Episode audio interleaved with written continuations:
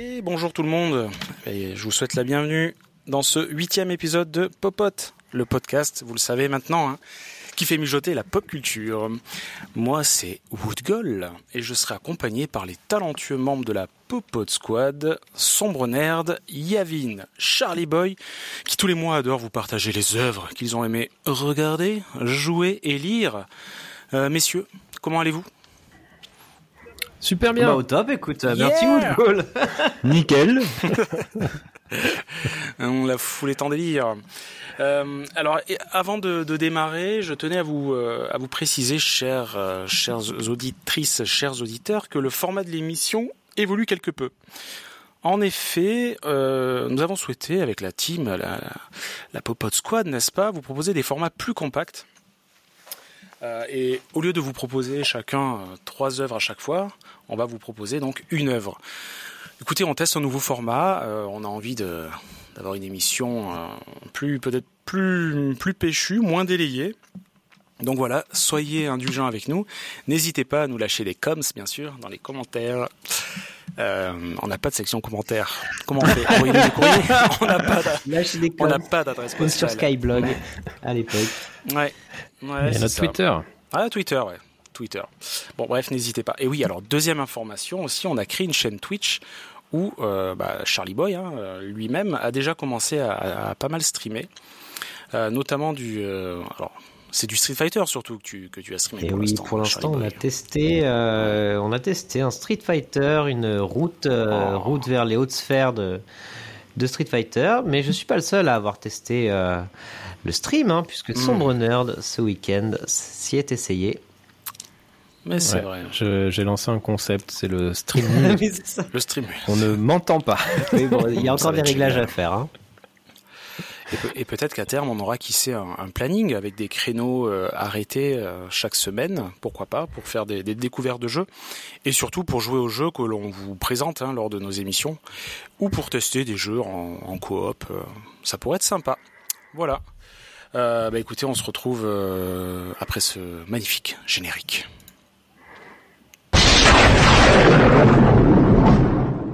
Ce sont des hommes brillants. Est-ce que l'un d'entre vous a un semblant d'information concrète à me soumettre? Sexy, sensible, dynamique, brillant. Eh ben dis donc, c'est une sacrée bête. Je mis le doigt sur du lourd.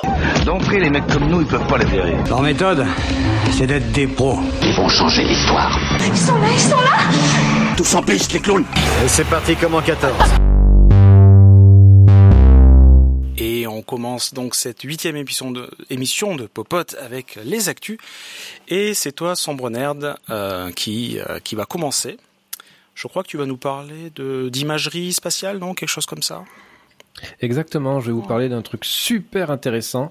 Euh, restez bien avec nous pour euh, non mais on va parler d'un truc c'est vrai que ça a fait un petit peu le buzz euh, en juillet euh, parce que on a pu découvrir les formidables images du télescope euh, James Webb qui nous sont arrivées. Donc je vais juste faire un petit une petite intro pour expliquer ce que c'est euh, James euh, le, le projet autour de James Webb. Donc ça a commencé euh, il y a fort longtemps euh, donc, euh, alors je vais essayer de faire le calcul de tête. Je crois que c'est en 2008. J'ai écrit 13 ans avant 2021. Je suis bête. Euh, donc voilà. Et euh, la fabrication de ce projet a commencé il y a 13 ans. Et euh, le télescope a été lancé dans l'espace euh, en décembre 2021. Et on a enfin les premières images de ce télescope qui ont été publiées par, par la NASA. Il y a eu plein de problèmes hein, pour le mettre en route. C'était pas prévu que ça dure aussi longtemps. Euh, c'est Ariane 5 hein, parce que c'est un, projet collaboratif entre les Américains, les Canadiens et les Européens. Et euh, l'objectif quand même de ce télescope, évidemment, c'est un objectif purement scientifique. euh, c'est trouver les premières étoiles et galaxies apparues dans l'univers après le Big Bang, déterminer comment les galaxies évoluent de leur formation aujourd'hui, observer la formation euh, des étoiles, bien sûr, depuis les premières étapes jusqu'à la formation de systèmes planétaires. Et puis aussi, euh, bon, des choses extrêmement complexes, j'ai pas tout compris, mais mesurer les caractéristiques physiques et chimiques des systèmes planétaires, etc., etc. C'est extrêmement ambitieux, c'est vraiment hyper intéressant, et ça, on en apprendra en plus sur évidemment euh, le fonctionnement de l'univers et puis sa naissance, ce qui nous intéresse tous, bien sûr. Donc en juillet 2022, il y a peu, euh, les premières images sont apparues, et euh, je sais pas si vous les avez vues, euh, les copains, mais c'est quand même assez bluffant visuellement. très rapidement. J'ai pas eu pris le temps de, de, de bien regarder en, en détail. Bah, c'est en HD. C'est la 4K. C'est, c'est- ouais, ouais, c'est de la 8K même. hein. Mmh, ok. C'est un truc de dingue. Euh, D'un point de vue scientifique, c'est vraiment hyper riche. Euh, parce qu'en en, en réalité, on voit des choses euh, qui n'existent peut-être déjà plus. Il faut avoir, on, a, on nous a montré par exemple des galaxies qui ont déjà 13 milliards d'années, donc on les voit 13 milliards d'années plus tard. Ouais, ça c'est juste dingue. quand- Essayer d'imaginer ça, c'est assez incroyable. Mm. Euh, voilà, donc c'est les, les tout débuts. Hein. Les, les, les scientifiques commencent à bosser dessus, ils partagent des images, ça fait du buzz, c'est cool. Ils ont des financements et tant mieux. C'est assez incroyable. J'ai vraiment hâte d'en apprendre plus. C'est vrai que c'est quelque chose qui me passionne assez, euh, la naissance de l'univers.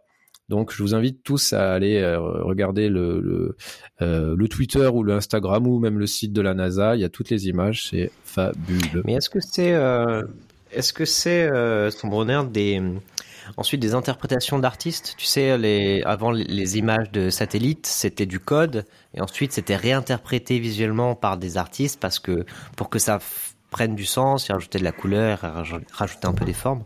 Ou est-ce que là c'est vraiment l'image, euh, une photo euh, réelle quoi? C'est retraité informatiquement dans tous les cas, mais parce que enfin, ça, ça projette, enfin, ça projette, ça récupère une projection qui est extrêmement, extrêmement loin, donc c'est retravaillé bien entendu, mais vraisemblablement ça quand même correspond à, à- à la proche réalité. Bah, je, je suis en train de voir ça, c'est vrai que c'est bluffant. Ouais, il faudra que je rattrape mon, euh, mon retard là-dessus. Il faudra que j'aille un peu euh, regarder en détail. Pareil. Très intéressant en tout cas. Euh, on poursuit donc cette, euh, bah, ce démarrage hein, sur les actualités avec toi, Yavin. Tu vas nous parler d'une d'une vieille saga Oula, qui euh, apparemment va revenir bientôt. une vieille saga. Tu parles du Seigneur des Anneaux, j'imagine. Je... Ouais, je pense que c'est ça. Ouais. Seigneur des Anneaux, on se souvient tous des, des films de Peter Jackson. Ça remonte déjà très loin, hein, ça donne un sacré coup de gueule, les films euh, de Peter Jackson. On est sur, euh, sur quasiment 20 ans maintenant. Pour, euh, pour Ouais. le premier, j'ai plus l'année en tête, je pense que Jérémy. Enfin, 2001, non? Son 2000. dire. Euh, son bonheur peut-être, euh, son bonheur non, mais Jérémy aurait pu. je crois que c'est, il me semble que c'est 2001 le premier, 2001, hein, si je donc, me trompe pas. ça fait 21 ans, donc ça, ça fait ça fait long. Et malgré tout, la popularité, la- bah, elle se dément pas, hein, parce que c'est une œuvre culte. Mm. Et donc, évidemment, euh, il fallait que un des services de streaming dégaine là-dessus. C'est Amazon. Ça fait longtemps hein, qu'on sait qu'Amazon bosse euh, sur le sujet pour, euh, pour Amazon Prime. On a la date maintenant, le 2 septembre, pour la série qui va s'appeler Les Anneaux de Pouvoir. Et qui va donc non pas se passer après, mais se passer bien avant, 7000 années avant, pour être, euh, pour être Ah oui. Alors, euh, si je ne dis pas de bêtises, et dites-moi si je ne dis pas de bêtises, on se base normalement ici sur l'œuvre Le Silmarillion hein, de, de Tolkien. Pour, euh, Alors là, bonne question. oui, je pense, parce que je vois pas euh, ce Ouais. qu'il aurait écrit d'autre qui, euh, qui, euh, qui parle de... Ah. Oui, c'est c'est librement, enfin ça s'inspire du monde, de l'univers, mais je suis pas sûr que ça suive exactement Non, tout ce qu'il a pas. raconté. Je crois que c'est très libre. Ça suit pas, et je pense que dans le, pour avoir lu le Silmarillion, même si c'est très loin, je pense pas qu'on mentionnait Galadriel, qu'on va retrouver ici dans les Anneaux de Pouvoir. Et euh, je crois que dans le Silmarillion, on mentionne à peine Sauron, qui ici, d'après la bande-annonce qui a été euh, lâchée par Amazon, prend un très grand rôle dans la série. Et euh, d'après ce qui a été dit, la série va beaucoup condenser en fait euh, ce que Tolkien a raconté sur des centaines, voire milliers d'années, et va le condenser sur une époque beaucoup beaucoup plus courte. Donc ils prennent des libertés, ils font des adaptations euh, assez assez libres. Euh, ça va irri- irriter peut-être un peu les, les gros fans hardcore, mais euh, en soi c'est plutôt pertinent. On va pas faire une série sur sur euh, 7000 ans, ça sera un petit peu compliqué. Donc voilà. Niveau des acteurs, moi je les connais pas forcément trop. euh, niveau casting, Robert Aramayo, je connais pas. Non. Euh, Owen Arthur, je le connaissais pas. Maxime Baldry, je le connaissais pas. Dans Paul Isildur. Donc voilà. Est-ce que ça a l'air finalement bien? Bah ça, ça dépend. Moi je trouve la bande annonce plutôt plutôt kiffante. Il y a quelques effets spéciaux et beaucoup de fonds verts qui ont l'air un petit peu cheap, mais ça devrait pas trop mal passer euh, sur sur des télévisions. Euh, la série semble vouloir rester moderne et bien ancrée dans son époque. On va retrouver une belle diversité au casting et on a pu voir bah, notamment que chez certains groupes un petit peu euh, conservateurs, pour ne pas dire racistes, on a eu quelques réactions un petit peu épidermiques, notamment sur Twitter, hein, puisqu'on va retrouver des elfes noirs. Et euh, oui, c'est pas grave, puisque ça va énerver nos auditeurs racistes, oui. mais ça tombe bien, puisque on n'en veut pas en fait, hein, donc vous pouvez partir Et si Twitter, vous voulez. euh, Non, mais-. non, mais partez. si vous êtes raciste, partez. En fait. C'est fou, c'est ouais, ces petites minorités sur Twitter qui foutent le bordel, alors que oui, ça représente puis, euh... pas forcément, pas du tout la société. Et puis surtout, une espèce de microcosme qui fout la merde. Voilà. Et puis surtout, et non pas Microsoft. et, euh, et puis surtout, pardon. Et puis surtout, les elfes noirs existent dans l'œuvre de Tolkien, tout simplement. Donc euh, voilà, il y a même absolument pas à discuter. Donc le 2 septembre sur Amazon Prime. Voilà le 2 septembre sur Amazon Prime. Moi, j'avais été refroidi un peu par les, les, premières images, mais en effet, la, la bande-annonce, ouais. que j'invite tout le monde à aller voir, m'a plutôt euh, rassuré. Ouais, c'est vrai. Et on retrouve aucune Donc, tête euh, connue, du coup. Ouais. Euh, non, pas de, il capitalise de, pas sur des acteurs connus. D'accord. Pas de Vigo Mortensen, pas de Martin Freeman. Bah, ça... Pas de Frodon Sake. Ah non, attends. Ça aurait, oui, oui ça aurait été compliqué cette mise en jaune de toute façon. Mais pour les, oui, pour les elfes, ça aurait pu être logique. Oui, c'est vrai. Éternel. Ouais. Trop, mais trop, mais cher. trop cher. Et plus on vieillit. Ils ont vieilli. Il aurait ouais. fallu plus de C'était qui? d'effets spéciaux pour les rajeunir. Kate. Non mais ça. Euh, mais du coup on peut. Liv Tyler. C'est intéressant d'avoir un peu le, les retours de tout le monde là-dessus sur la hype ou pas de, de cette série. Euh, moi, moi, je l'ai un peu dit, euh, plutôt hypé maintenant avec la bande-annonce, mais avant avec les photos, pas du tout. Ah, euh, moi hyper hypé, je l'avais dit dès le premier épisode de Popod d'ailleurs, souvenez-vous. Je, je ah, bravo, bravo, visionnaire. Et, euh, et ouais, et j'attends, euh, j'attends de voir ça. Je, je, suis un peu un fanboy à ce niveau-là. Mais à voir ce qu'ils en font, hein. on, est, on est très bien capable de, de ruiner n'importe quel, Donc, ouais, c'est ça. Faut se méfier. C'est clair. Euh, moi, comme Charlie Boy, euh, très hypé, j'ai hâte de voir ça. J'ai envie de ah oui. relire Le Seigneur des Anneaux en plus. Donc, de se faire euh, dans les nouvelles euh, traductions que, que, que j'invite tout le monde à, à, découvrir et qui sont vachement bien en plus. Ok. Merci Yavine pour cette présentation qui, ouais, qui fait bien envie. Donc notez bien dans vos agendas le 2 septembre le démarrage de cette série sur Amazon Prime Video. Toi, on va alors on va continuer dans le bah, dans le cinéma. Même là, si on parlait de série, mais euh, voilà, ça, ça fait une petite transition malgré tout. Tu vas nous parler de la condamnation d'un réalisateur iranien, Charlie, c'est ça? Ouais, Par rapport à un film? Euh, enfin, pas, ouais. par, pas, par, rapport à un film, hein, je vais vous expliquer un non. peu l'histoire. Non, je voulais, je voulais tout simplement rendre hommage aujourd'hui à un, un réalisateur que que j'aime beaucoup, qui s'appelle Jafar Panahi, hein, qui est euh, qui est assez connu, hein, un réalisateur euh, iranien euh, qu'on voit, enfin pour qui on voit ses, ses films au, cinéma depuis depuis maintenant une dizaine d'années. Il il s'est quand même fait un, nom, il a gagné plusieurs récompenses, etc. sauf que c'est difficile en Iran de faire du cinéma. Et bah, le monsieur, hein, Jafar Panahi, il a été condamné en 2010 euh, suite à des, des rassemblements euh, contre, de protestation contre le régime iranien, tout simplement. Et depuis, donc depuis 2010, il est en liberté conditionnelle et malheureusement, il vient d'être incarcéré et condamné à 6 ans de prison. Euh, suite à tout simplement un appel sur les réseaux sociaux, euh, encore une protestation euh, et, la, signature d'une pétition qui demandait aux forces de l'ordre d'arrêter de, menacer les, civils avec leurs armes à feu. Il avait lancé le, en tout cas, il avait participé au hashtag Put Your Gun Down. Et en ce moment, il faut savoir, il y a une, nouvelle violente répression à l'encontre des artistes euh, un peu partout en Iran. Euh, et lui, c'est vraiment un réalisateur euh, contestataire. Et euh, alors, il n'y a pas grand-chose à faire malheureusement, mais je, je voulais inviter un peu euh, les auditeurs et vous-même d'ailleurs. Euh, c'est l'occasion à vous replonger un peu dans l'œuvre de Jafar Panahi. Donc, euh, donc, si je devais vous conseiller deux films, hein, je, vous, je vous conseillerais Ceci n'est pas un film, sorti en 2011, et également Taxi Téhéran, euh, qui date de 2015, qui sont, qui sont très très bons. En fait, l'histoire, c'est que depuis 2010, il a plus le droit de faire son métier. Il est, il est en liberté conditionnelle, mais il a plus le droit de filmer, il a plus le droit de faire des longs métrages. Et en fait, il a toujours continué à en faire, mais sous le manteau. Euh, donc ça lui a ça lui a valu une certaine renommée. D'ailleurs, le film qui s'appelle Ceci n'est pas un film, bah, c'est ça l'histoire du truc. Il, il, filme avec son smartphone. Euh, il s'imagine en train de filmer un film, il dit ah bah si je devais filmer telle scène, eh ben je la ferais comme ci et comme ça. Mais en fait, en 10 ans, il est quand même en train de faire un film. Donc c'est hyper intelligent, c'est brillant. Euh, Taxi Téhéran, pareil, c'est tout un film. En huis clos dans un taxi et c'est une conversation avec le chauffeur de taxi. Euh, et en fait il a toujours été hyper astucieux. Il a toujours trouvé des moyens de détourner justement euh, bah, les interdictions le pouvoir en place le régime d'Ahmadinejad. Euh, donc voilà c'est l'occasion de, vous replonger un peu dans son œuvre. C'est un, grand réalisateur. Donc voilà on voulait un peu lui, lui rendre hommage ce soir. Ok, Merci. Il n'y a, a, pas un autre film iranien qui est, euh, qui est sorti là récemment? Ça fait peut-être écho à ça, non? Ou euh, rien à voir? Euh, un, un, polar, non? Ah peut-être, peut-être. Hein, ils sont pas tous, ils sont pas tous interdits. ouais. Issu, une histoire issue de, de faits divers là, qui s'est passé en Iran du coup. On le retrouvera. Sur un, un serial killer, je crois, mais j'ai pas le nom du on, film. On ouais, le retrouvera okay. avant la fin de l'émission. Mais, ouais, effectivement. Ça. Donc, euh... en régie, hein, vous nous retrouvez. euh, vous nous retrouvez le titre du film, s'il vous plaît. J'attendais, je fais signe à la régie. Ok, c'est bon, ils ont, ils m'ont vu. Ok, merci, euh, merci Charlie. Écoutez, on, alors, on est toujours sur sur ces actus. On va terminer par euh, par une annonce hein, faite par par Disney+. Ben moi, je vais vous parler d'un d'un film qui va sortir sur Disney+, donc et inspiré de de films qui étaient sortis dans les années 80.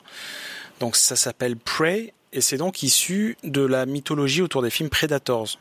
Alors je sais pas si ça parle à tout le monde, hein, Predator, à vous aussi, messieurs, c'est obligé. Euh, mais peut-être pas aux plus jeunes, hein, puisque ça commence à dater un petit peu. Hein. C'est euh, c'est quoi? C'est euh, les années 80, fin 80.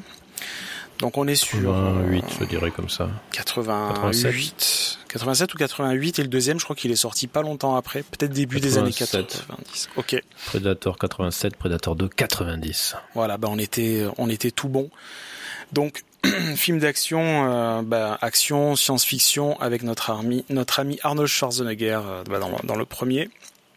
Donc film d'action qui tâche un petit peu, hein, réalisateur John McTiernan. Euh, et donc qui met en scène ce cet extraterrestre euh, Arasta, ce chasseur de l'espace qui est devenu au, au, final une figure emblématique de la de la pop culture hein, au, au, même titre qu'un qu Terminator ou que bah, je sais pas moi que les Gremlins Alien les Gremlins même si vous n'avez pas vu les films vous avez sûrement croisé la figure du, euh, du Predator il euh, y a eu des remakes dans les années 2000 il y a eu des Alien versus Predator mais pour moi tous ces films là oui. euh, comment dire? Je vais pas m'étendre dessus mais évitez-les euh, et donc en gros, Prey, ça raconte l'histoire d'une certaine Naru, euh, jouée par une autre certaine Amber Mid, Thunder, une farouche et, et, brillante guerrière du XVIIIe siècle, qui va donc devoir euh, affronter ce magnifique extraterrestre Arasta. Vous l'imaginez particulièrement dangereux et, et, très bien armé. Hein. Donc sachez, euh, chers auditeurs, messieurs, dames, que ce n'est pas euh, un préquel. Une préquel ou un préquel? Ah, c'est le sujet, hein. je, je sais jamais. C'est le sujet, hein. Ah ouais. euh, ça va être une, c'est quoi, une séquelle? Ça se Alors, dit, je crois que c'est un préquel. Ah, c'est ouais. un séquel. On... Non, je sais pas. Bah mmh. Bon, on va rester sur un, un préquel. En fait, il dit une séquelle, c'est séquelle en français, mais ça n'a pas le sens de sequel en anglais. oui, c'est une préquelle, également appelée un préquel. Voilà. Et au Canada francophone, c'est un anté-épisode. Un anté Et du coup, vous dites un toilette ou une toilette Donc on y est. oui, c'est ça. Oui, c'est ça. Ça dépend du moment. ouais. Revenons un à nos moutons. Donc c'est pas une préquelle du coup. Euh... Et c'est pas une origin story non plus de la de la créature. C'est vraiment euh, un film qui se passe. Euh qui se passe avant, mais c'est pas une origin story. Bon, c'est un peu contradictoire, mais, mais bref. Bon, en même temps, j'ai pas vu le film, donc j'en sais pas, j'en sais rien. Ça va, arrêtez. En même, en même temps, la créature. Il y a plusieurs créatures dans Predator, c'est jamais la vrai. même. Exactement. Donc c'est plutôt un peuple. Donc voilà, il se balade dans l'univers et il se retrouve régulièrement sur la Terre pour tuer les gens. c'est ça l'histoire. Hein. Exactement. Et euh, le film a été réalisé parce que le film est prêt, hein, il est prêt à sortir. Il sort quand d'ailleurs? Ah, je vous l'ai pas dit ça. il sort bientôt, il sort le, la semaine prochaine, le 5 août. Ah oui pile poil pour mes vacances, c'est parfait. Euh, je vais reprendre un abonnement à Disney car je ne télécharge pas illégalement. Euh, film réalisé par Dan Trachtenberg. Est-ce que ça vous parle, messieurs Pas du tout. Dan Trachtenberg. C'est le monsieur qui a réalisé Ten Cloverfield Lane. Ah. D'accord. Ce huis clos que j'ai beaucoup aimé, perso. que j'ai adoré aussi. Avec la sublissime, euh, bah, excusez-moi, je suis obligé, hein, mais Mary Elizabeth Winstead. Et donc voilà, c'est réalisé par ce. Et John Goodman monsieur. dans Ten Cloverfield Lane. Oui, oui, un excellent Ouais. John Goodman. Mais je trouve, je pense que Woodgold le trouve moins sublime. Mais je voulais son avis sur les deux. Je voulais son avis aussi sur John Goodman. Moi, je, Tombons je dans suis plus sexisme. bluffé. euh, je, je suis plus bluffé par son charisme, en fait. Quelque part, je le trouve sublime au niveau de son charisme. Il est incroyable, John Goodman. Et il est vraiment incroyable. D'ailleurs, c'est surtout lui que j'ai retenu, bien sûr. Et il est même particulièrement incroyable Quel euh, acteur. dans Trémé. Oui, Voilà. Ah oui. exactement. Donc voilà, tout ça, tout ça, ça doit vous donner envie de le voir, surtout que le film a reçu des, des bonnes critiques. Vous allez me dire, ça, euh, voilà, ça, ça aide pas forcément ou quoi. Ça veut pas dire que ça va être un chef-d'œuvre, mais euh, quand il y a une unanimité comme ça autour d'un film, c'est souvent un bon signe. Euh, si je vous dis que le film Predator, que Prey c'est le film Predator le plus badass, qu'il est superbement filmé, bien écrit, parmi les scènes d'action de SF les plus sauvages et divertissantes de la franchise, exaltant, sanglant, qui revient aux bases de la franchise. Alors ça, si ça fait pas envie. hein. Mais qui a écrit Et donc, ça? Euh, Oui, c'est pas toi du coup, Hein? tu l'as pas vu.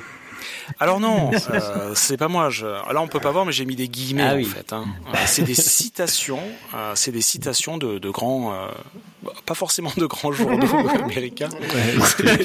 C'est des blogs. Est-ce que ce serait pas des, des, des articles sponsorisés Ouais, je- Non, non, non. J'ai vérifié, mais non. Mais c'est vrai que j'aurais pu euh, vous remonter la source, mais bon, bref. WaltDisney.com. Je vous ai, je vous ai, je vous ai donné un petit peu des avis en vrac comme ça, voilà. Ok. Euh, bref, tout ça pour dire qu'il aura fallu attendre 32 ans pour avoir un digne successeur des deux premiers films. Ouais. Euh, bah c'est pas trop tôt quoi. Vivement le 5 août. Et, euh, Yavin, c'est pas toi qui a des accès, euh, c'est toi qui as Disney Plus? Je, je ne suis pas le seul abonné, j'espère pour Disney en tout cas, me- mais, mais oui, j'ai Ouais, Tu pourras me filer tes accès du coup. Bien sûr, Merci. évidemment. Merci, c'est bien aimable. Et voilà ce qui conclut donc cette, euh, cette partie euh, actualité, hein, qui je l'espère vous aura donné envie donc euh, bah, d'aller voir les images de ce magnifique euh, James Webb Space Telescope, hein, euh, d'aller voir la bande-annonce du Seigneur des Anneaux, lire un article ou deux sur bah, ce réalisateur iranien dont Charlie Boy va nous rappeler le prénom et le nom. Jafar Panahi, bien sûr, et d'aller voir donc Jafar ceci n'est pas un film et Taxi Téhéran, bien sûr. Exactement.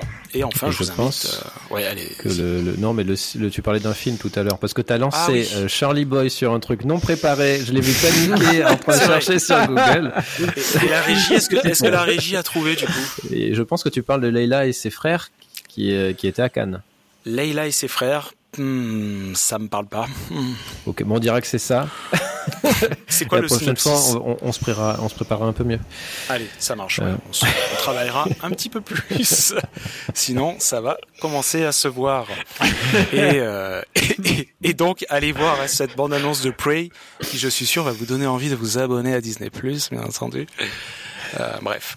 Allez, on clôture cette, euh, cette partie actualité qui a bien trop duré. Et on va donc passer sur, euh, sur la présentation d'un film euh, par, euh, par notre ami Sombre Nerd. Mais avant de te lancer, Sombre Nerd, nous allons écouter, écouter un extrait sonore.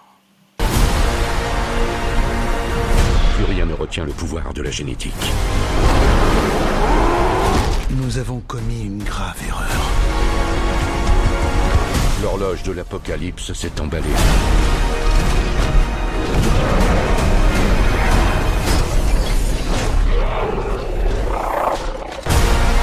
Pour que notre monde survive, ce qui compte, c'est ce que nous faisons aujourd'hui. J'ai besoin de vos... et oui on va parler de Jurassic World euh, Dominion Euh, Oh, il est mignon. et qui est oui c'est ça on peut dire que c'est un film mignon euh, euh, apocalyptique oui euh, aussi. Euh, en tout cas je l'ai vécu comme ça. C'était pour moi un peu la fin du monde. C'était très très long. Et euh, c'était très mauvais. Et donc du coup j'étais en train de regarder mes notes et je me suis rendu compte que j'avais rien noté. J'avais juste euh, noté euh, ne note rien parce que c'est vraiment trop nul. Perds pas de temps Merci Sombre Nerd pour la présentation de ce film. Yavin, tu voulais nous Non. parler de... Alors, c'est à moi. non, non. Ah oui. Euh, on a dit qu'on fait plus court. celui-là, hein. Ouais, on a dit qu'on Non, faisait mais euh, voilà, mais c'est donc la suite euh, de Jurassic World 2, qui elle-même était la suite du premier Jurassic World, qui était la suite de Jurassic euh, Park euh, 3 de 1. Voilà. Euh, Enfin suite, pas vraiment, mais un peu puisque c'est le même univers, c'est pas un reboot. Enfin, ils savaient pas trop quoi faire. En tout cas, ils voulaient refaire des films avec des dinosaures avec beaucoup d'argent. Ça a très bien marché. Les dinosaures sont magnifiques, ça c'est vrai. C'est toujours très beau. On est toujours très content de voir des dinosaures. Le problème, c'est qu'ils se foutent de notre gueule, quoi. Ils savent pas écrire un film. Littéralement, ils savent pas écrire une histoire et c'est vraiment très très nul. Des dialogues très mauvais, euh, des scènes vraiment moyennes et surtout aucun intérêt aucun intérêt. Euh, donc en gros, ce qui s'est passé à la fin du 2, je spoil, mais bon, s'en fout, c'est pas grave comme film. Euh, en gros, il y a des dinosaures qui sont relâchés dans la nature au milieu des États-Unis, et le, le troisième, il reprend quelques années après, où une dizaine de, a priori, hein, de mémoire, je, il n'y a pas quand même beaucoup de dinosaures qui s'étaient euh, échappés, et euh, il y en a a priori partout sur la Terre maintenant. Ça, ils ont traversé les océans, voilà, ils sont partout. Ils ont traversé les océans certainement à cause du marché noir, si j'ai bien compris. Il y a la CIA qui est sur le coup, les C'est services secrets quoi. français aussi sont sur le coup, bien Ah bah entendu. Et du coup, euh, il fallait faire revenir les acteurs d'avant, C'est et du coup, ils sont sur le coup aussi. Oh. Euh, ils sont au milieu de la CIA, des services secrets français. Ils prennent le contrôle donc euh, des, des, des, des gens euh, de rien qui prennent le contrôle d'opérations euh, euh, d'agents secrets. C'est formidable. Ouais. Et, je sais pas ce qu'ils ont fait de ce film. ils se sont dit bon, il faut que ça se passe un peu aux États-Unis, puis ça serait bien que ça se passe en Italie. Ça se passe à Malte aussi. Euh, voilà. Il y a, en fait, ils avaient pas d'idées. Et le peu d'idées qu'ils avaient, ils les ont rassemblées. Ils ont essayé de faire un scénario qui tient pas la route. Ils ont essayé de faire revenir des anciens euh, personnages qui servent à rien, qui sont même un peu gênants parfois. Et euh, et euh, c'est très, c'est vraiment très long à regarder et ça n'a aucun intérêt. Alors c'est cool puisqu'il y a des, des jolies images de dinosaures des fois, il y a des diplodocus sous la neige, c'est magnifique. Ouais. Voilà, mais pff, je sais pas ce qu'ils ont fait. euh, Franchement, c'est nul. Sais Est-ce que tu peux dire euh, que tu as mal à ton Jurassic Park? Oui, oui, mais complètement. j'ai- mais après, j'ai eu mal à mon Jurassic Park euh, sur les cinq derniers Depuis films. 25 ans, quoi. Depuis ça fait 25 ans. Ouais. c'est ça. Aïe, aïe, aïe. Donc euh, voilà, mais c'est vrai que je- moi je, je suis un vrai fan du premier, qui je pense que c'est le film que j'ai le plus vu dans ma vie. Euh, J'étais même à le revoir. Au, alors j'ai vu au cinéma en 93 et il est ressorti en 3D il y a quelques années. On est allé le voir avec avec mon amoureuse, parce qu'elle est fan aussi. C'est un peu notre notre film à, à nous deux. Et, euh, et que dès qu'il passe à la télé, on le regarde. Et puis on a le DVD, enfin le, le Blu-ray. Euh, donc voilà, on a, on adore et c'est voilà, c'est extrêmement frustrant euh, euh, de voir qu'on traite comme ça une franchise qui a vraiment tout pour réussir et qui, euh, qui est vraiment traitée avec les pieds. Ça fait beaucoup d'argent, mais c'est, c'est pas bien pour, un- c'est pas bien Ouais. pour un petit fan que je suis quoi. Donc pour résumer, euh, n'allez pas voir ce film, c'est ça Revoyez le premier. Allez, voilà, regardez le premier plein de aussi. fois. Lisez le livre, les livres. Alors, Euh, il y en a combien Un ou deux il y en a 14. Crichton. Il y en a- Michael Crichton. 14 livres. Je, non, je crois qu'il y, Il y en a- a- je crois qu'il me semble qu'il y en Il a y en deux. a hein. deux, il y a Jurassic Non Park et Il y il en a deux, je crois. perdu. Le monde perdu, Ouais. ouais. Ah oui, c'est ça. Et euh, voilà, non, non, ça n'a aucun intérêt. Je voulais le dire, je voulais juste euh, un peu pousser mon coup de gueule qu'on en a marre qu'Hollywood nous sorte des, des, des- soupes pareilles alors qu'ils ont vraiment de, de l'or entre l'or en barre entre les entre les doigts et ils nous font de la merde. Mm. Alors, euh, je crois que c'est qui qui est derrière C'est Universal. hein, c'est ça. Universal, ouais. Voilà, donc euh, ils, ils font comme tous les autres Universal, ils font de la merde, ils font de l'argent. Mais franchement, on en a marre. On là, en ça a commence marre. à se on en a voir. marre. Là, ça commence à se Et voir. quand tu penses que quand le, quand le, monde, quand le monde perdu est sorti, on disait que c'était un peu nul. Et en fait, euh, là, on, Mais en adorerait fait, avoir euh, un film aussi, aussi nul que le monde perdu. On en oui, parlait, franchement, bon oui. euh, On en parlait avec Yavin euh, en rantaine, bien sûr, et on disait euh, Jurassic Park, en fait, à chaque fois qu'ils sortent du parc, c'est nul. C'est, ça fait partie du film, ça fait Bah, partie de ce que les gens veulent voir, et, et qu'à chaque fois qu'ils essayent à la fois de sortir du parc ou d'inventer des nouveaux dinosaures euh, qui sont génétiquement modifiés et, et qui sont des, bah, des monstres, Ah. euh, c'est nul. Voilà. C'est intéressant Un parce peu que. comme euh, Westworld. Mais exactement, c'est exactement ce que j'allais dire. Ah, c'est ça Mais oui, Ah bah, j'allais rebondir sur ce que disait Charlie Boy en disant, bah ouais, en Ah, fait, j'étais en train de réfléchir ce qu'il disait, et Westworld, quand ils sortent du parc, c'est nul, et quand il y a le parc, c'est bien. Et donc, c'est en fait Westworld et Jurassic Park, Voilà. même combat. Ouais, c'est ça. Oui. Ok, parfait. Merci pour euh, pour cette présentation, bah, qui va qui va pas nous donner envie d'aller le voir et comme je l'ai dit, de revoir les anciens, Gardez et de jouer vos à des sous. jeux aussi. Gardez gardez vos sous et allez voir, bien sûr, euh, Thor. Euh... Non, je plaisante. Faites ce que vous voulez. Continue, Ah, continue ta euh, phrase, continue ta phrase. Ça a l'air intéressant. comme, comme quoi, comme quoi, la prise d'otage, ça marche. Euh, Merci son bonheur de nous avoir parlé de ce superbe film Jurassic World 3 qui nous donne vraiment pas envie d'aller le voir. Gardez vos sous et investissez mieux votre argent euh, pour d'autres films. Hein. Euh, Bitcoin. euh, les, les bitcoins ou, euh, ou, euh, ou le livret A, bien entendu. Merci. Et Yavin, du coup, tu... Pardon, excusez-moi, je tousse. Oh là là. Tu voulais, tu voulais nous parler d'un roman, Yavin. Exactement. Un certain. Est-ce que je peux dire le titre Non. Parce que. D'accord, je te laisse le dire. Ouais, tu peux pas que- le dire quoi- parce que d'abord nous je vais avoir parler une question, je vais vous poser une question et je vais Ah. voir si, comme nos auditeurs, vous avez suivi assidûment tous les épisodes de Popote. Est-ce que vous vous souvenez du premier livre dont j'ai parlé dans ce podcast? Bien sûr, c'était les, les inconnus, les perdus, les, les, les mal réveillés, T'es pas loin, t'es pas loin. les somnambules. Ah oui, oui, les fleuve. somnambules, fleuve. exactement. C'était le premier. Roman fleuve de 1000 pages. Un roman fleuve de Nuval, ben voilà, ils sont bons. Hein. Ils sont, moi, les auditeurs ont, ont Ah trouvé plus vite que, que vous, mais ça. malgré tout, vous êtes quand même super bons. Donc oui, le premier livre dont j'ai parlé dans ce podcast, c'était Les Somnambules. Un livre fleuve, effectivement, plus de 1000 pages, 1164 de mémoire, et qui partait euh, sur la logique d'une d'une pandémie euh, sur, euh, sur le continent nord-américain.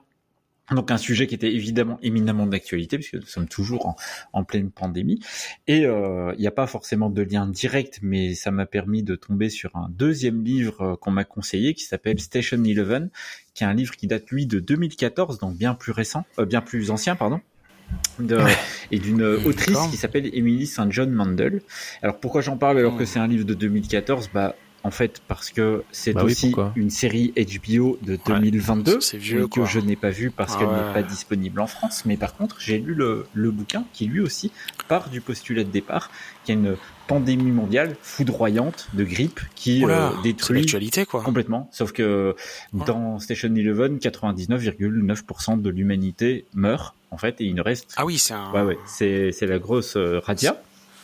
Donc C'est le Covid 60 là. Ouais. oui, et d'ailleurs je parlerai d'une d'une petite approximation euh, narrative dedans qui est assez drôle une fois qu'on a on est tous devenus épidémiologistes alors on voit ce, ce genre de truc grâce à la, à la pandémie. Donc c'est- ça c'est plutôt intéressant et en fait euh, pourquoi c'est intéressant Station Eleven? Parce que dans dans ce que ça raconte c'est parfois un petit peu euh, confus.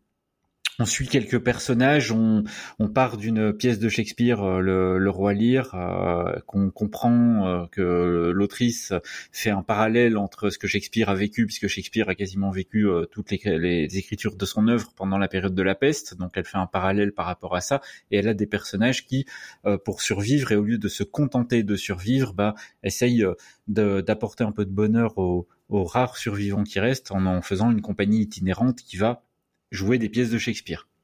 Et en fait, on va suivre Oula, aussi d'autres, perché, hein. un peu perché, on va suivre d'autres personnages. Perché ton truc là. On va suivre d'autres personnages qui eux vont faire un musée de la civilisation dans un vieil aéroport et tout. Et en fait, Ah. la logique, Ça c'est malin. ouais, c'est super malin.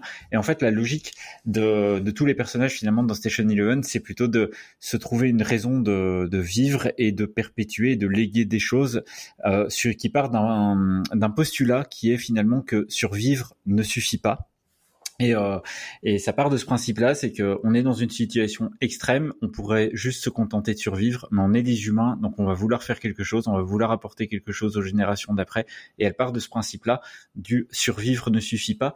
Pour la petite histoire, ce, ce motto survivre ne suffit pas, elle l'a pris, elle le dit à la fin dans un épisode de Star Trek Voyager de 1999, écrit par Ronald D. Moore, que tu connais, Woodgall, puisque c'est le Ah, créateur de Battlestar Galactica, et Hmm. une série euh, d'Apple For All Mankind dont on reparlera très bientôt. Oh là là. Donc voilà, est, donc je fais des liens, je fais des crosses Ah, entre les œuvres de Popote maintenant. Donc euh, Tu m'as. Survivre elle va partir de là. on dirait le nom d'un James Bond. Ouais, c'est pas, c'est, exactement ça. Et je pense que tu viens de souffler le prochain James Bond ici. Donc, euh, C'est ça. donc- et en fait, dans, bah, dans le bouquin, un peu comme, euh, comme dans Les Somnambules, on va évidemment aussi parler de folie religieuse parce que on parle des Ah, États-Unis et que dans une situation extrême comme ça, évidemment, on a des prophètes, on a des prédicateurs, on a des gens complètement timbrés qui essayent de tuer tout le monde sous le prétexte qu'ils ne méritent pas de vivre parce qu'ils ne sont pas la Ça lumière. va aller. Donc voilà, c'est un livre qui est intéressant à lire en attendant qu'on ait euh, une disponibilité de la série en France. Normalement, une série HBO, ça passe sur OCS en, en France et pour le coup, c'est pas le cas. Ils gardent les droits, ils gardent les droits aux États-Unis. Très probablement, on en oh. parlait avec son Nerd euh, il y a quelques jours. Très probablement Comment je vais pour garder une série euh, pour le lancement d'HBO Max l'année prochaine Oh non. et, euh, et avoir de quoi l'alimenter. En France. Et c'est intéressant de confronter la série et le bouquin. HBO Max, ça sera disponible en France. Alors, on n'a pas encore de date, mais c'est sûr que le service va arriver puisque la Warner a, Ah oui, voilà. a ambition de le lancer. Ils attendent peut-être de grossir un peu plus leur catalogue euh, avant de le proposer dans d'autres pays, peut-être. Alors, la Warner, c'est vrai qu'ils ont un catalogue qui a pas 100 ans. Mais- ils, ont plutôt un, ils ont plutôt un bon petit catalogue quand même. Mais non Il y a un, un un catalogue avec des nouvelles séries, quoi. Oui, euh, mais voilà. Et en fait, aussi, ce qui est très Allez. intéressant là-dedans, c'est Allez. qu'on s'était tous. Top 3 des séries de la Warner, là. Paf, paf. Euh, Allez, vas-y. bah, c'est. Donne-moi envie de, C'est de c'est souscrire. HBO, The Euh, Wire, c'est euh, HBO. voilà. bon. Euh, Trémé, euh, voilà. Non, non, mais ce Ok. qui est intéressant, Ouais, je, je serais pas loin de toi, ouais. Ok, ok. ce qui est intéressant dans Station, donné des questions comme ça, Woodgall je vais pas arriver à placer Euh, ma phrase, c'est ma chronique. C'est le top 10. Le top 10, là. Le top 10. Ah, pardon, pardon. Oui. Donc en fait, Impose-toi un peu aussi. Ouais, mais oui, j'y arrive pas trop là, pour être honnête.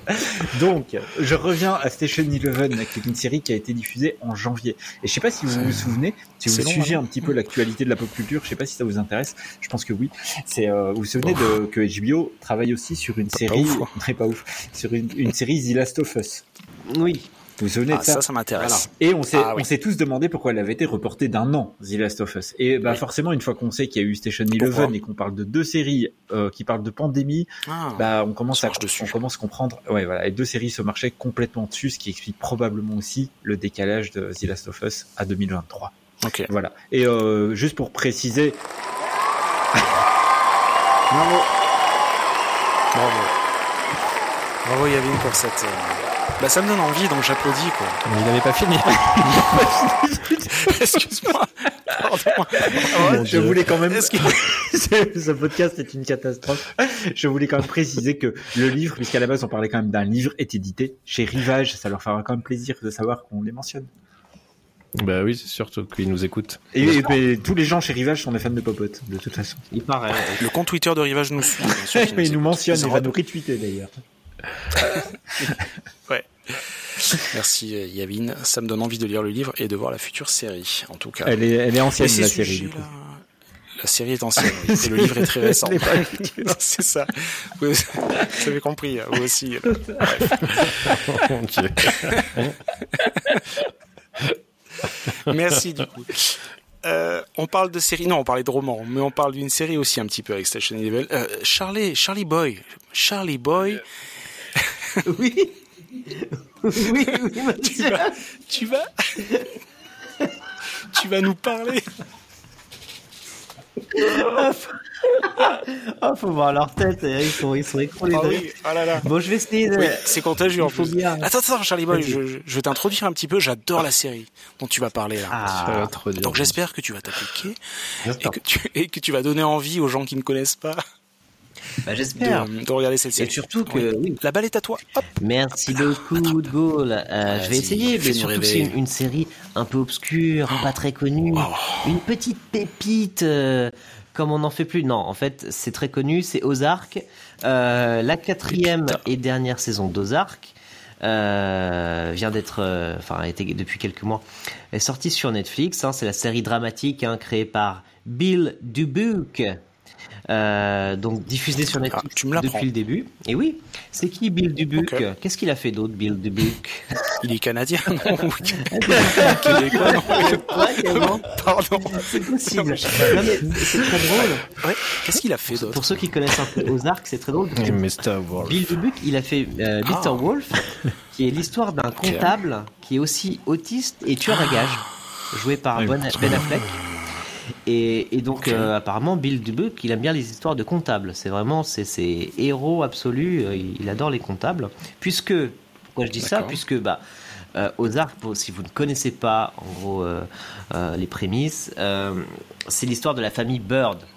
La famille Bird, c'est une famille ordinaire hein, qui mène une vie ordinaire en apparence, mais c'est sans compter sur l'activité de Marty, hein, le père de la famille, qui est un conseiller financier de Chicago, mais en fait, il travaille également en secret pour le compte du- d'un des plus gros cartels de drogue mexicain. Et, euh, et lui, Wow. il fait du blanchiment d'argent pour eux. Voilà, c'est son secret. Et euh, bah, au début de la série, les choses tournent mal et Marty va déraciner sa famille et les emmener loin de Chicago pour déménager dans la région tranquille des lacs des- du mont Ozark dans le Missouri. Donc euh, toute la famille va essayer de va, va essayer de se reconstruire, enfin ne pas échapper au cartel, mais ils ont promis euh, de travailler sur un projet encore plus grand pour le cartel. C'est un peu euh, l'histoire d'une fuite en avant. Ils sont sans arrêt prisonniers de cette vie-là. Euh, alors juste euh, avant de- d'expliquer un peu plus, euh, bah, je vais peut-être présenter un peu le casting qui est très très bon. hein. C'est un des points forts de la série, c'est son casting, c'est le jeu des acteurs, puisque la série est quand même menée avec brio par Jason Bateman, qui a fait d'autres, enfin qui a fait quoi d'autre d'ailleurs, messieurs? Je vais vous faire un Arrested bah, on Development. le connaît surtout pour Arrested Development, évidemment. Alors, petite euh, anecdote, il était... Comment tuer son boss? Il est, oui, comment tuer Ouais. son aussi. Choses, J'adore ce film. Bon, c'est un petit film, mais j'a- j'adore les, les, les trois acteurs de ce film. Euh, et il était pressenti pour être. Little Miss Sunshine. Oh mais ça y est, c'est l'enchaînement. On va tous les avoir. Euh, mais très bon acteur, Jason Bateman. Euh, on a également Laura Linney. Alors, si vous savez, un des premiers rôles de, Oh de. Laura Linney, dans quoi elle a joué il y a très longtemps? Est-ce que vous vous souvenez? Alors, Laura Linney, c'est la femme, hein, la femme qui joue Wendy, Wendy Bird. Ouais, ouais. La, le- la leçon de piano, non? Euh, alors, je- en fait, je connais pas. Peut-être, je connais pas. C'est- quoi Très longtemps. Je me euh, souviens de son rôle dans The Truman Show. Elle jouait Meryl. Ah oui, bah c'est Ah pas, oui. pas si longtemps que ça, Truman Show. Ah bah elle vrai. était, bon, elle, était quand même beaucoup plus jeune. Elle jouait Meryl, euh, mais qui avait un double rôle puisqu'en fait on apprenait que Meryl, qui était la femme de, de Truman, en fait c'était une actrice payée par la prod Exact. qui le manipulait depuis le début. Et également en actrice, on a Julia Garner qui s'est complètement révélée avec ce rôle. Hein. Génial. Maintenant, tout le monde l'adore, Julia Ouais. Garner. On l'a vu aussi sur Netflix dans Inventing Anna. Bon, qui, est, euh, qui, qui vaut le coup, qui est un peu moins bien quand même. Enfin, j'ai un peu moins accroché à cette série, mais en tout cas, l'actrice euh, est excellente et, euh, et surtout, elle a, elle a un vrai talent pour les, pour les accents, puisque dans Inventing Anna, elle joue un peu un accent de l'Est. Euh, là, elle fait l'accent du Missouri, euh, elle joue une, une redneck, elle le fait très très bien. Et, euh, et donc voilà, on a ce casting-là et plein d'autres seconds rôles. Je vais pas tous les citer, mais vraiment une toute une panoplie de, de seconds rôles, tous euh, meilleurs les uns que les autres. Euh, et donc Ozark, hein, c'est avant tout un décor. C'est le, décor des, monts Ozark, du lac, du lac dans le Missouri, hein, euh, où se déroule la série. Ce qui est intéressant, c'est que donc ce fameux Bill Dubuc, euh, qui est l'auteur de la série, bah lui, quand il était ado, il a travaillé un peu comme le personnage de Julia Garner d'ailleurs. Il, a travaillé dans un motel au bord du lac des Ozarks quand il était plus petit, et ça lui a, c'est ça qui a fait germer en lui l'idée de faire, de planter ce décor là. Euh, donc c'est une série qui, qui fait l'unanimité ou presque.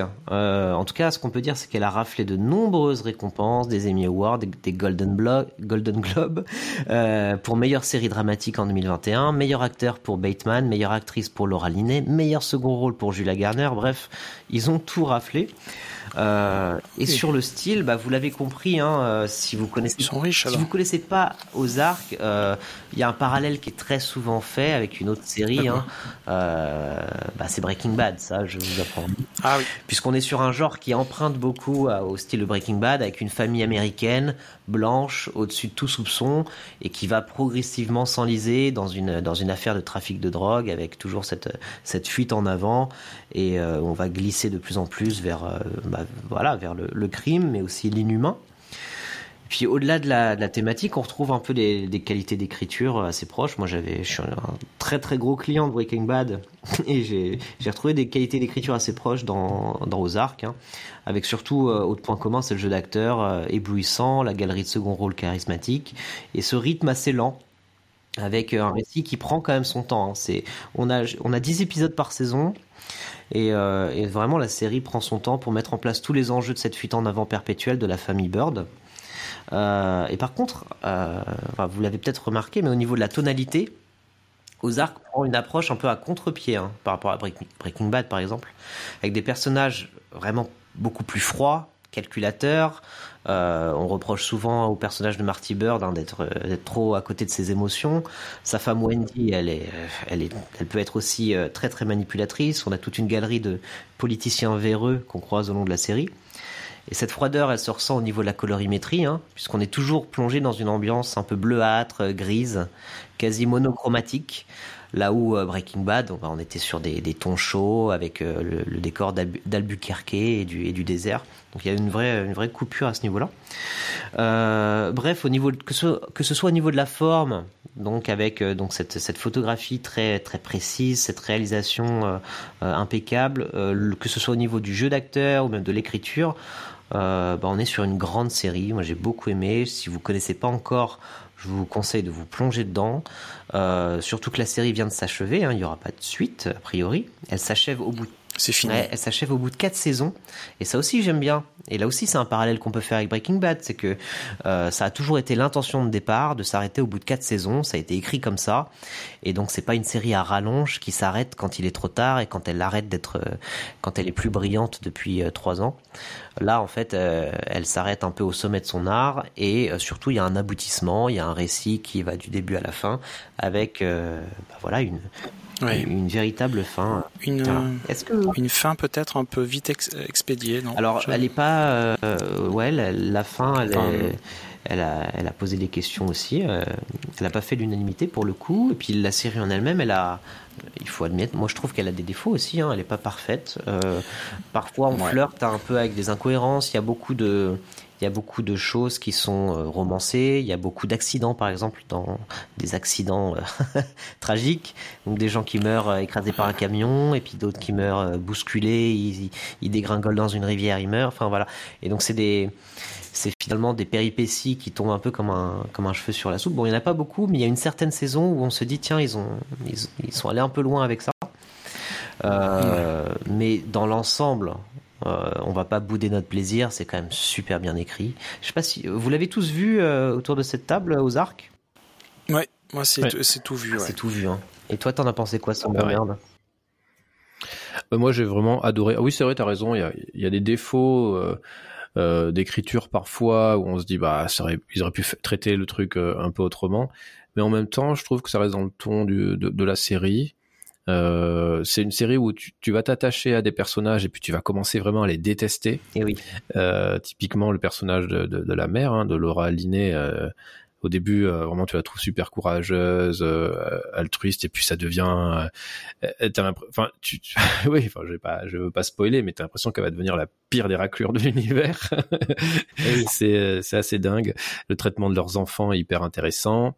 Et puis, tu l'as dit, les seconds rôles autour sont vraiment incroyable. Ils arrivent à faire entrer des nouveaux personnages comme ça dans, la, dans, les, dans les saisons. Ça marche hyper bien. C'est euh, c'est vraiment une très très bonne série. C'est une série. J'aimais bien Jason Bateman euh, un petit peu comme tout le monde. Il était rigolo et tout ça. Là, on l'a vu dans un autre registre. Il a pris une autre dimension, euh, beaucoup plus sombre. Mm. Exactement. Il a vraiment pris une autre dimension. Euh, moi, c'est une série que j'ai beaucoup euh, beaucoup aimé. J'ai regretté qu'elle se termine et en même temps, c'est bien parce qu'elle se termine euh, à un niveau de qualité qui est, qui, qui, qui est excellent. Et, et, tu vois, tu parlais de Wendy, hein, la femme de la femme des Birds. C'est aussi un point commun avec Breaking Bad, c'est que c'est des séries qui te montrent comment bah, le, le, crime organisé va finalement déshumaniser les gens. Euh, mm. qui sont bah, qu'au fur et à mesure bah, se, voyez, se, déshumanisent, se déshumanisent, deviennent de plus en plus monstrueux, de plus en plus cyniques en fait tout simplement. Et, c'est super bien amené parce que c'est des séries qui prennent leur temps, donc c'est cohérent malgré tout. Toi, Yavin, euh, t'as tout vu aussi? Non, j'ai pas tout vu, j'ai vu euh, trois saisons. Mais alors, je suis fou. Mais j'ai beaucoup d'autres séries à regarder. Ah oui, bon d'accord. Donc j'ai pas eu le temps de, j'ai pas eu le temps de terminer, mais c'est au programme. C'est D'accord. Et euh, bah moi, ça m'a donné envie de, de parler de d'une série qui ressemble pas mal à cette série peut-être dans une prochaine émission, qui sait. Je, tu ne nous diras pas le titre du coup. Non. Ben non. Ah, non, non, c'est du teasing en fait. Ah, voilà. Du, du teasing. C'est super. Mais... Ça, c'est bien pour nos auditeurs. Oui, mais ça me permet. non, mais c'est bien parce que ça me permet d'ajouter un truc. C'est que ce que j'aime, ce que j'aime bien dans Ozark que vous n'avez pas mentionné, c'est qu'il y a un, il y a un, ah. il y a un paquet de sales gueules en fait dans Ozark. J'aime bien quand ils castent comme mm. ça des gens, des gens avec des sales tronches et ils prennent des risques là-dessus et ils n'hésitent pas aussi à déranger il y a des couples assez improbables hein, dans Ozark qui, ah ouais. sont, qui ah sont oui. très très très malaisants. On va pas le spoiler. ils sont oui, vraiment très très malaisants. Ouais. Mais, oui. mais légal. Hein. Les, oui, voilà. Les pas, pas si malaisant que ça au final. Mais quand même un petit peu malaisant. Voilà. bon, ben merci Charlie Boy pour cette présentation. Et merci messieurs d'avoir bien ré, euh, rebondi sur cette série hein, euh, qui vaut vraiment le coup. Et donc foncez si vous avez Netflix, foncez, foncez. Surtout si vous avez aimé en effet Breaking Bad. Euh, faites-vous, faites-vous plaisir. Euh, bah écoutez, je vais m'auto-introduire alors, hein, puisque personne ne veut m'introduire. Fais-toi plaisir. Donc, je... Non mais personne lance ma, ma chronique, bah super quoi. bah génial. Bon bah je m'auto-introduis. Bah moi je vais vous parler. Bah on a parlé de quoi? De séries, de films. Qu'est-ce qui manque? Les jeux vidéo. Ah, jeux vidéo, les jeux vidéo, c'est ça. Et on parle beaucoup. Alors n'empêche, c'est un peu un tronc commun de cette de cette émission. On parle beaucoup de, de grosses licences comme ça cinématographiques. Et donc là, moi, je vais vous parler d'une autre grosse licence cinématographique. Euh, Star Wars du coup. Euh, et je vous parlais de ce jeu Star Wars Jedi Fallen Order. Alors vous allez me dire, oh là là, pourquoi il nous parle de ce jeu? Il est sorti en 2019, ça fait longtemps, etc. Bah, tout simplement parce que euh, je l'ai pas fait. Et là, je l'ai fait récemment. Et qu'il y a eu une bande-annonce de la suite qui arrive début 2023. Oui. Est-ce que tu sais comment il s'appelle, Charlie Boy, euh, la suite? Survivor. Comment elle est sous-titrée? Alors, je sais plus. Hein. Ouais. Euh... Je, je, crois que c'est Jedi Survivor. Mais... Je te pose pas un piège, hein, tu, tu le sais ça. Non, non, non. Tu le sais, ça, toi qui es grand fan. Ça, ça, fait un peu piège quand même. Hein. J'ai vu la. Ça fait un peu piège. J'ai vu la bande-annonce, effectivement. Et, euh, tu es ma cible. Non, mais je. Et, euh, et c'est vrai que pas, ça donnait envie. De ça m'a donné envie de découvrir le premier que j'ai que, va, tu, que tu vas nous présenter et, euh, et que j'ai pas ça. fait. Et ça s'appelle Survivor effectivement. Ouais. Et moi, j'ai fait le premier justement en anticipant la sortie du, du nouveau, quoi. Alors, je vous, je vous l'ai dit, enfin, il est sorti en 2019, le jeu, développé par Respawn Entertainment. Euh, je sais pas si ça vous parle, messieurs, ce, ce studio, mais c'est les gens derrière Titanfall. Ah oui. Ou plus récemment euh, Apex Legends, un jeu, un FPS euh, en ligne, Bien sûr. compétitif. Et derrière, c'est édité par une petite entreprise dénommée Electronic Arts. Donc le genre du jeu, c'est un jeu vidéo d'action-aventure en 3D qui tourne sur Unreal Engine. Donc euh, un jeu plutôt euh, plutôt goldé niveau réalisation, hein. c'est euh, c'est très joli. Et on incarne qui? Bah, Je vous le dis, on incarne un certain Cal Kestis, un jeune Padawan incarné par à la ville par l'acteur. Enfin c'est l'acteur Cameron Monaghan qui a joué dans, dans, Gotham aussi, la série Gotham, qui a prêté ses traits euh, à, à, donc euh, au héros. Euh, Cal Kestis. C'est plutôt bien fait. Alors c'est marrant parce qu'on retrouve aussi euh, Forrest Whitaker dans le jeu. et ça, dans la promo, etc., on n'en parle pas du tout, mais, alors que c'est un super acteur. Bon. Il joue son rôle de, de Rogue One, du coup. Et il joue son rôle de Rogue One, ouais. parce qu'apparemment, euh, ce, cette licence de jeu vidéo va donner lieu à une, à une série potentiellement en 2023 sur Disney+. Enfin, ils vont se reconnecter comme ça apparemment. Euh, S'ils le font, c'est plutôt malin, hein, mais c'est pas étonnant de la part de Disney. Donc, Cal Kestis est, est, donc traqué, je vous le donne en mille par qui, par l'Empire. Hein, et euh, on doit finir sa formation de Jedi et au milieu donc on est traqué par euh, par l'Empire.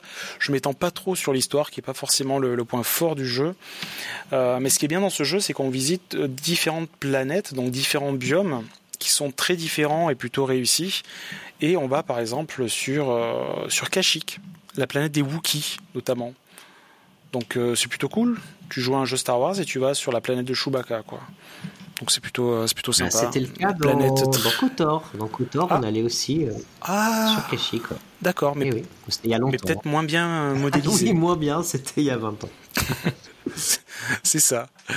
Donc c'est marrant, on aide, on aide un petit peu des, des rebelles sur cette planète et on, et on combat aux côtés de Wookiee. Enfin, on, on, commence par les libérer et après on combat à leur côté.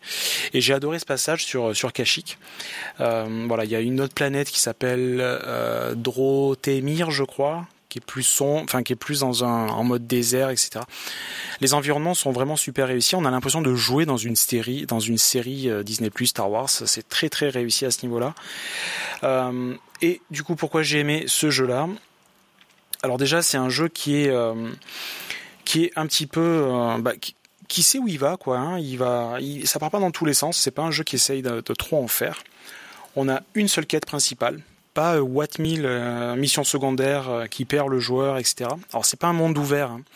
c'est des sortes de mondes instanciés. Donc on arrive sur une planète, on a une grande map et on peut parcourir la map, mais c'est pas un monde ouvert. Euh, on peut pas parcourir toute la planète, quoi. C'est assez euh, assez fermé. Et on peut bah, cette progression, elle peut rappeler les premiers Tomb Raider. Euh, C'est-à-dire qu'on a un mix entre de la plateforme, de l'action euh, et des petites énigmes au milieu. Alors il faut pas avoir fait Saint-Cyr pour euh, résoudre les énigmes, hein, je vous le dis tout de suite. Mais il y a un mélange des genres qui est, euh, qui est plutôt, qui est plutôt sympathique. C'est la formule Uncharted aussi. Hein.